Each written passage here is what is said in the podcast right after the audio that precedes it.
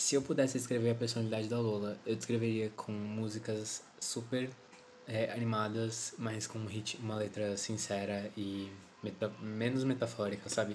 Uma música animadinha, tipo, daquela você tá dançando, mas aí você percebe a letra e você percebe que a letra tá falando de uma coisa muito triste, sabe? Tipo, tá acabando com a tua vida. Enfim.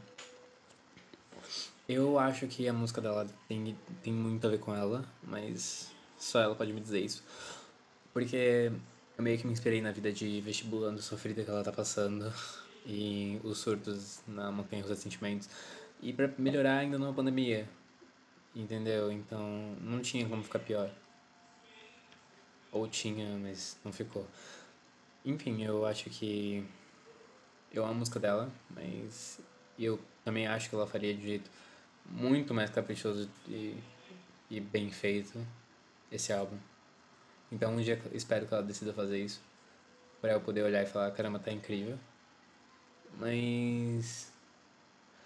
É, a personalidade da Lola se baseia em músicas com ritmos animados e letras super sinceras.